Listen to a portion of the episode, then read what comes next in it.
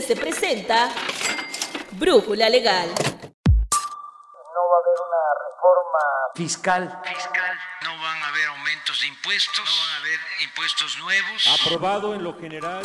Esta reforma laboral, una reforma histórica. El pasado 10 de enero se publicó en el Diario Oficial de la Federación la reforma sobre el teletrabajo, o como lo conocemos normalmente, el home office. Esta reforma implica cambios a la Ley Federal del Trabajo, pero no se aplicarán en su totalidad, al menos hasta dentro de 18 meses, pues es el tiempo con el que cuenta el gobierno para crear una norma oficial mexicana, por lo que ahora los patrones deberán considerar aspectos como establecer contratos por escrito para este modelo, otorgar el mismo salario y prestaciones y respetar el derecho a la desconexión al término de la jornada laboral. En este episodio de Brújula Legal hablaremos sobre estas nuevas modificaciones y las implicaciones que tendrán tanto para los patrones como para los empleados. Soy Rodrigo Hernández López, quédate con nosotros. En esta ocasión nos acompaña José Juan Ríos Aguilar, coordinador de la sección de Laboral y Seguridad Social de IDC, quien nos explicará algunos puntos de la reforma publicada en el diario oficial. José Juan, bienvenido. Tras la emergencia generada por el COVID-19, el Congreso de la Unión modificó la LFT para regular el teletrabajo. Pero, ¿qué artículos o cuántos se modificaron en total? Hola Rodrigo, muchas gracias por la invitación. En esta enmienda laboral lo que comprende fue una reforma al artículo 311 que eh, bueno, nos habla del, trabajo a distancia y ahí se encuadraba qué es esto de parte del teletrabajo. También con esta, con esta reforma se incluye el capítulo 12 bis a nuestra Ley Federal del Trabajo, la cual consta de 11 artículos, establecen una serie de reglas para esto del, teletrabajo, eh, en específico cargas, cargas patronales y algunas obligaciones laborales. Cabe hacer mención que estas cargas patronales en nuestro derecho laboral pues se, se traducen en derechos de los trabajadores. Partamos de este punto. Antes de la reforma, ¿existía la denominación teletrabajo? Mira, eh, esta respuesta es un sí y no. ¿Por qué sí? Eh, porque la denominación teletrabajo existía ya en el, en el ámbito laboral, tanto académico como jurídico. Es decir, la Organización Internacional del Trabajo en sus textos y las legislaciones de otros este, países ya hacen referencia o ya hacían referencia al, teletrabajo. Sin embargo, en nuestra legislación, en el derecho interno para México, se contemplaba el trabajo a distancia, siendo una de sus modalidades la utilización de las tecnologías de la información conocidas como, como TICs. Entonces, propiamente en, en la Ley Federal del Trabajo, la denominación teletrabajo no existía, pero ya nuestro orden ya permitía e-, esta modalidad de trabajo. Ahora, con esto se busca establecer una relación laboral en la cual no se necesita la presencia física del subordinado en un lugar en específico. Pero, ¿qué nuevas cargas se genera con esto? Para comprender las nuevas cargas que, se tienen con esta modalidad de teletrabajo, hay que entender primero eh, los requisitos que se deben de configurar para que se dé esta nueva, esta nueva modalidad o esta nueva organización de trabajo. La ley nos requiere que las actividades se realicen en un lugar distinto al establecimiento del patrón, en específico al que señale al trabajador. Pero además, estas labores se deben de desarrollar por más de un 40% del tiempo en el que señale el trabajador y con el uso de las tecnologías de la información, las famosas TIC por lo tanto, primeras cargas que debemos de, entender es que yo como patrón le dé herramientas que utilicen tecnologías de la información al trabajador, le permita eh, laborar en el domicilio que éste señale. Y como complemento o como consecuencia se le tiene que entregar equipo de cómputo, eh, celular, impresora en, su caso. También eh, le tengo que dar eh, escritorio, sillas ergonómicas. Otra cuestión que establece la ley es que le debo de pagar la parte proporcional de electricidad para el consumo de las herramientas. Asimismo, le debo de pagar la totalidad de los datos de Internet. Otra carga general para los patrones es que debo de tener un contrato laboral específico con esta modalidad de teletrabajo, en el cual eh, se establezcan ciertos requisitos especiales, como eh, ya lo comentaba, el lugar donde se van a prestar los servicios, el porcentaje de tiempo en el cual va a ser el lugar donde se desarrollan las actividades. También en este, en este contrato o adecuación a, a, los contratos laborales vamos a fijar los precios de que se van a pagar por internet y por electricidad. Las mismas condiciones señaladas en la LFT se deben cumplir tanto para patrones y subordinados bajo el modelo de teletrabajo Así es, Rodrigo. Aquí lo que se pretende con esta inclusión del, capítulo especial son obligaciones especiales tanto para patrones como trabajadores y lo que sería lo mismo derechos especiales, pero esto no implica que lo ya existente en nuestra Ley Federal del Trabajo no se les aplique. ¿Qué quiere decir? Que todos los patrones deben de cumplir con las reglas generales establecidas en nuestra norma laboral como capacitar a los trabajadores, no insultarlos, eh, no faltarles al respeto, no acosarlos laboralmente, este, pagarles su salario a tiempo, eh, darles sus recibos de nómina, eh, en fin, bueno, respetar lo que es la, dignidad humana del trabajador.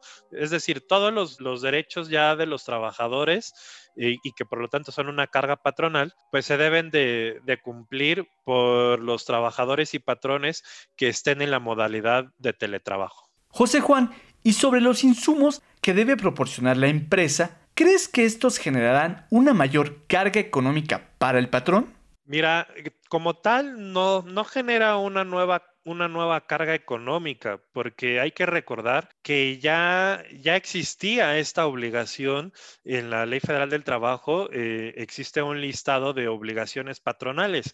Una de ellas es dar la herramienta al trabajador, dar este, todos los, eh, eh, los insumos para que pueda realizar su trabajo. Entonces ya se entendía que las relaciones que ya estaban en teletrabajo, el patrón debería de darle la computadora, el celular, pagarle los gastos de internet y de electricidad.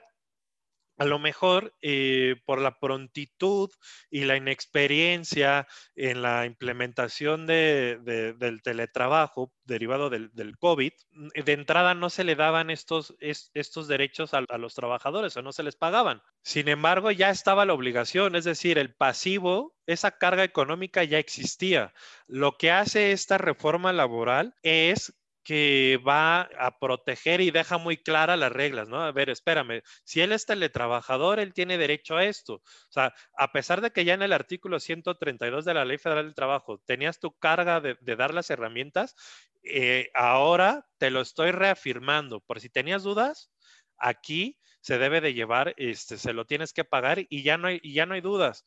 Entonces, realmente no genera nuevas, este, nuevas cargas económicas. Ahora, eh, ¿Qué sí podría generar alguna carga económica en cuanto a que vas a destinar eh, personal para que instale en el domicilio del trabajador la computadora, las, la, las sillas, el escritorio, este, re, revise que, que, tenga un ambiente laboral, un ambiente de trabajo correcto, que cumplan la, las normas oficiales de seguridad e higiene, pues bueno, eso sí te va a generar eh, a lo mejor carga, porque a esos trabajadores, en vez de que realicen esa función en el centro laboral, se van a tener que des estar desplazando a los domicilios de los trabajadores.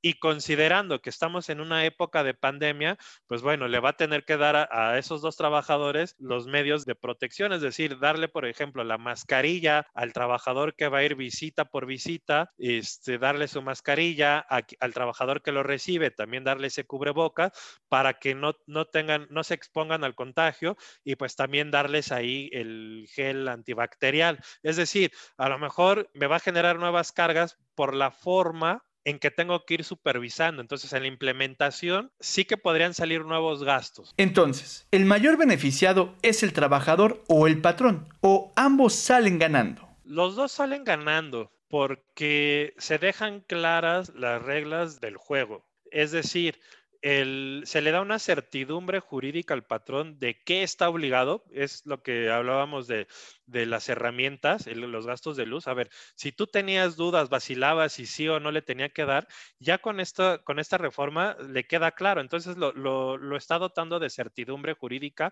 le está diciendo qué cumplir respecto a este tipo de relaciones laborales. A su vez, le da un panorama al trabajador de qué es a lo que tiene derecho, qué es lo que le puede exigir al patrón, ¿no? estos, insumos, estas herramientas, eh, se las puede exigir. Además, hay algo muy importante, también hay otras obligaciones en cuanto a protección del trabajador, que es algo a destacar de esta reforma y, me da mucho gusto que en México ya se esté hablando de estos temas, que es la desconexión, la famosa desconexión digital. En esta desconexión digital implica que el patrón no, le, no, puede molestar al trabajador más allá de sus horas este, laborales. Eh, en otros países, como en Francia, en España, ya existía esta regulación de desconexión digital y que cabe precisar que no nada más es para el teletrabajo, sino es para todo el tipo de relaciones laborales, aplica esta, esta desconexión digital. Entonces, eh, eh, en este caso, beneficia a los trabajadores, restringe, claro, a, los patrones este, de que no, no, los puede molestar. Entonces, eh, sí beneficia a los dos. Ahora, ¿en qué cuestión puede llegar a perjudicar al, al empresario como tal?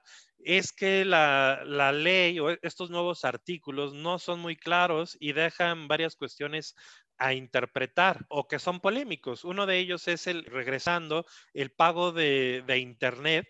Y la ley nos dice, ¿sabes qué? Tu patrón le tienes que pagar los servicios, el plan de datos, el servicio de Internet se entiende que es completo y la electricidad es proporcional, pero no nos da parámetros de cómo establecer esto y, crea una dificultad en la práctica, porque a ver, un trabajador en su casa tiene a lo mejor contratado el servicio de Internet, pero de ahí lo usan sus hijos para tomar clases, la, esposa o esposo, eh, también para, para teletrabajar o, toman ellos, o ellos mismos toman clases, eh, maestrías, etcétera, diplomados, y, no se destina exclusivamente para la prestación de los servicios. Ahora, partiendo del, del caso en que el trabajador no, no tenga internet, dice, lo, lo, contratan y dice, ¿sabes qué? Tú vas a estar en modalidad teletrabajo, tienes que contratar el plan de internet. Debemos de recordar que casi todas las compañías nos dan un plan de, datos a 12 meses. ¿Qué pasa si, y, esperemos que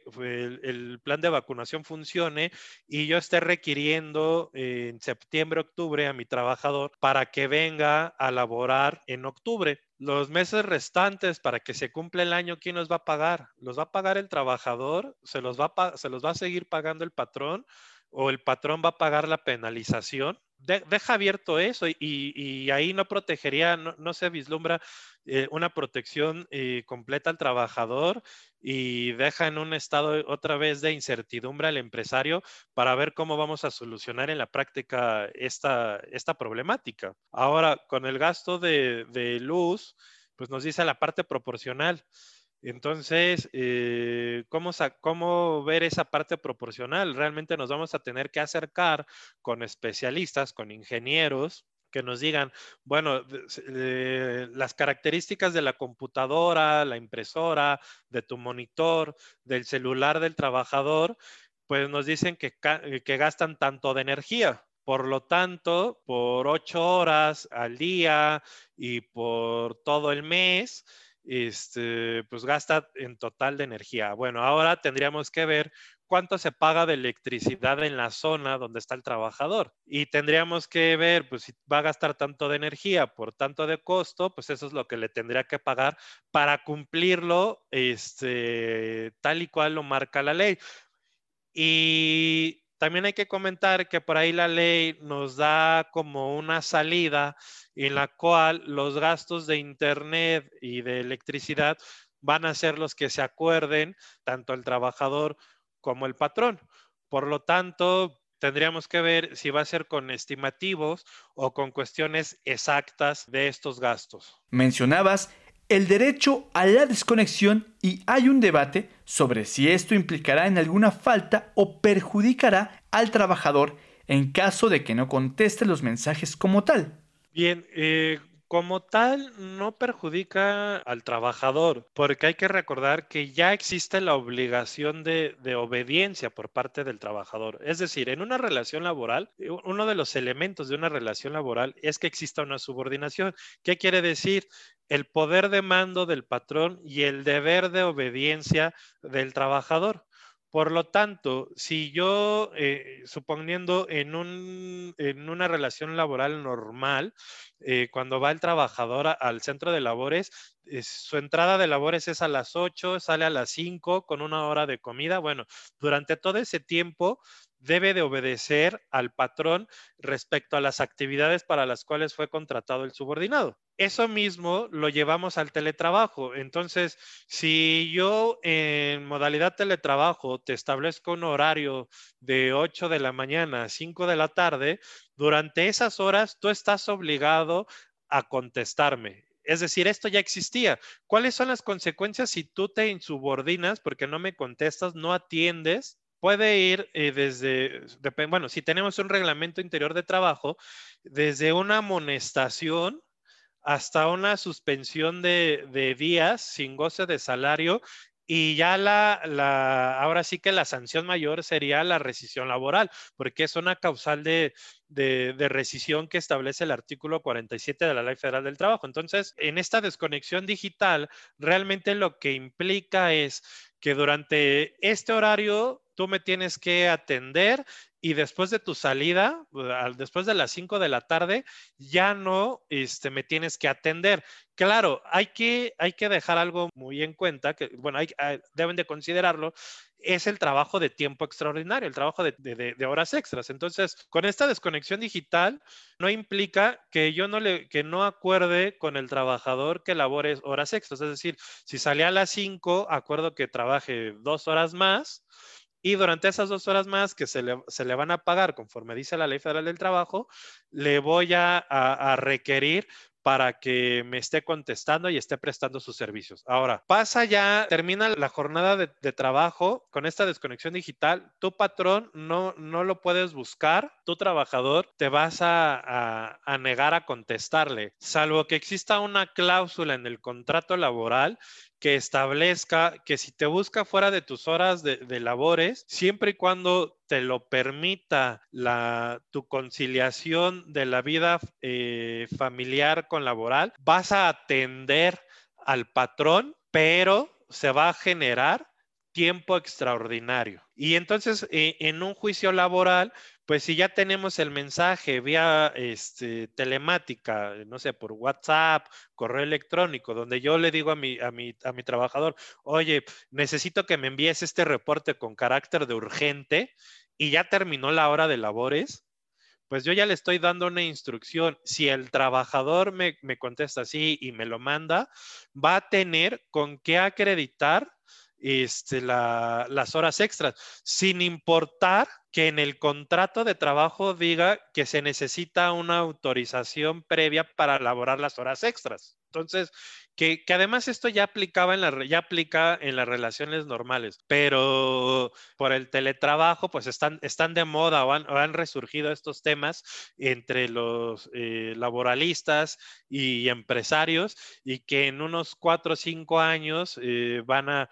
van a ser temas de, de jurisprudencia por parte del Poder Judicial. Para concluir, ¿cuál crees que sea el panorama que veamos en los próximos meses respecto al teletrabajo y cuáles crees que serán los retos que se enfrentarán tanto los patrones como los empleados. Bien, el panorama que se vislumbra, pues bueno, va a ser ahí poco de incertidumbre en cuanto a cómo aplicar la, esta reforma, ¿Qué, qué medidas debo de tomar como empresario, los trabajadores, cómo le exijo al trabajador. Y otra de las cuestiones es eh, en cuanto qué pasa con mis trabajadores que ya tenía desde marzo del 2020 eh, trabajando desde casa, ¿no? En el famoso home office.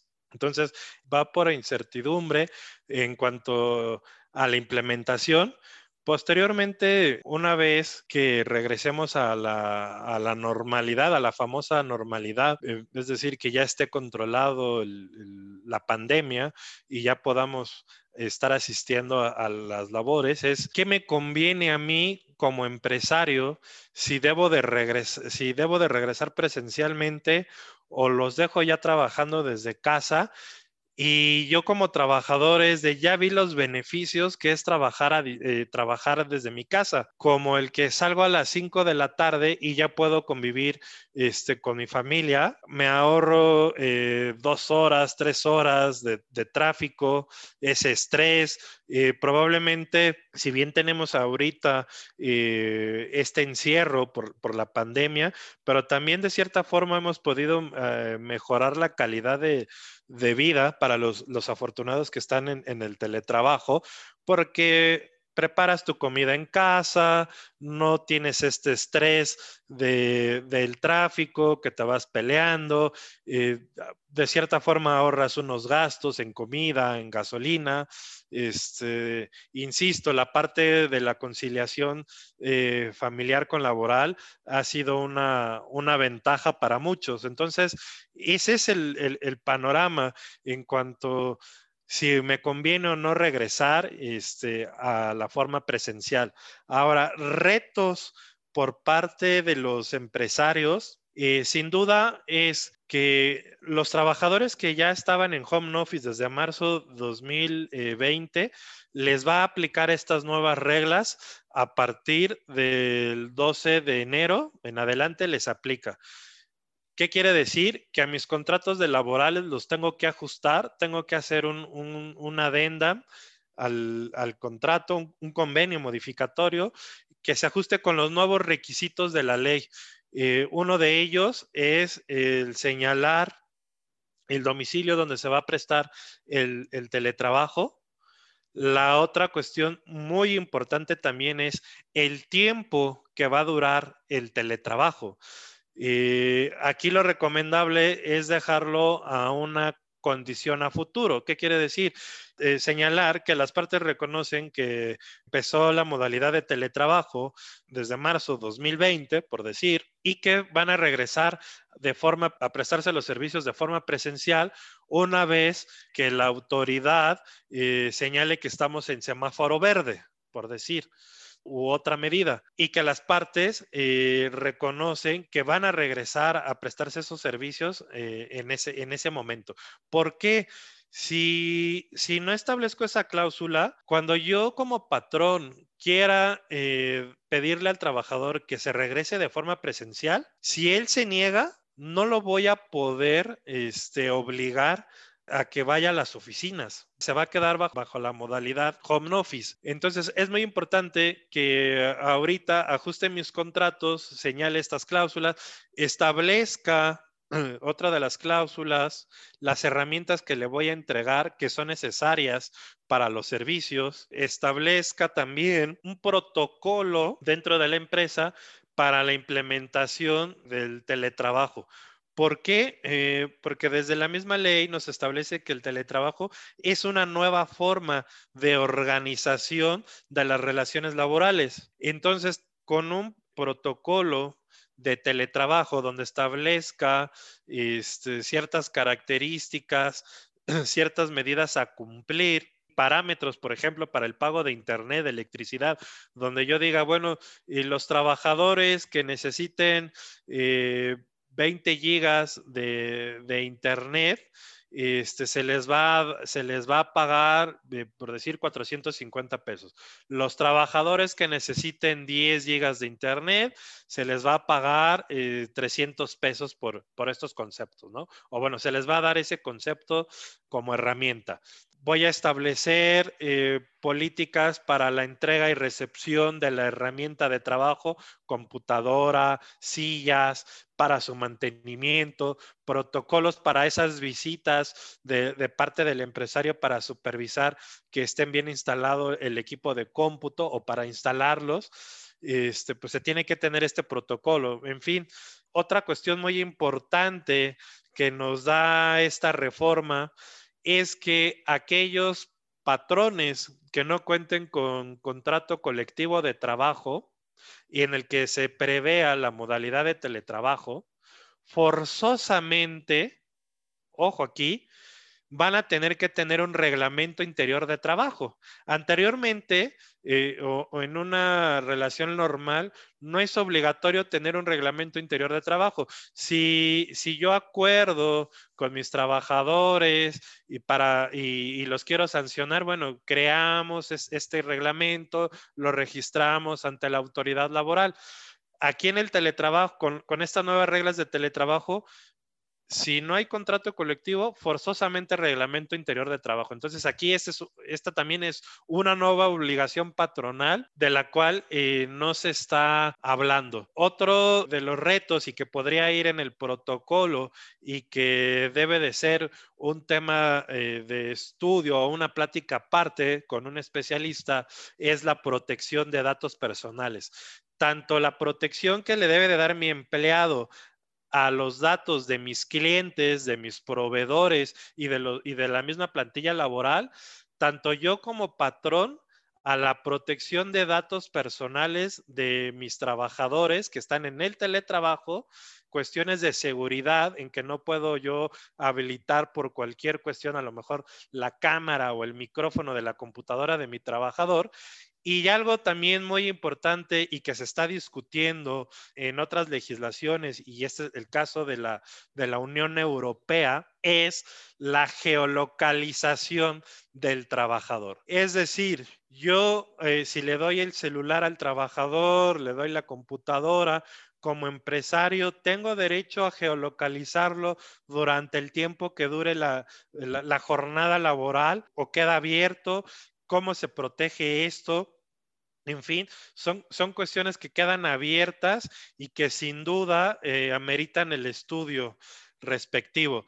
Y bueno, pues finalmente, Rodrigo, agradecerte por la invitación, por esta plática, a todos los, compañeros de, de, producción y los invitamos eh, a, la, a, la, semana de actualización de IDC, donde vamos a tratar temas muy interesantes. Entre ellos vamos a abordar cuestiones más particulares del teletrabajo, de pensiones y del intento de la reforma de subcontratación. José Juan. Te agradecemos tu participación en este episodio y esperamos contar con tu presencia en futuras emisiones. Muchas gracias. Este episodio se realizó a partir del artículo Teletrabajo beneficia o no a los trabajadores, elaborado por el coordinador de las secciones de Laboral y Seguridad Social, José Juan Ríos. Si deseas adquirir nuestra edición 478, la podrás encontrar en nuestro kiosco digital. Además, te invitamos a inscribirte a nuestra semana de actualización que se llevará a cabo del 26 al 29 de enero,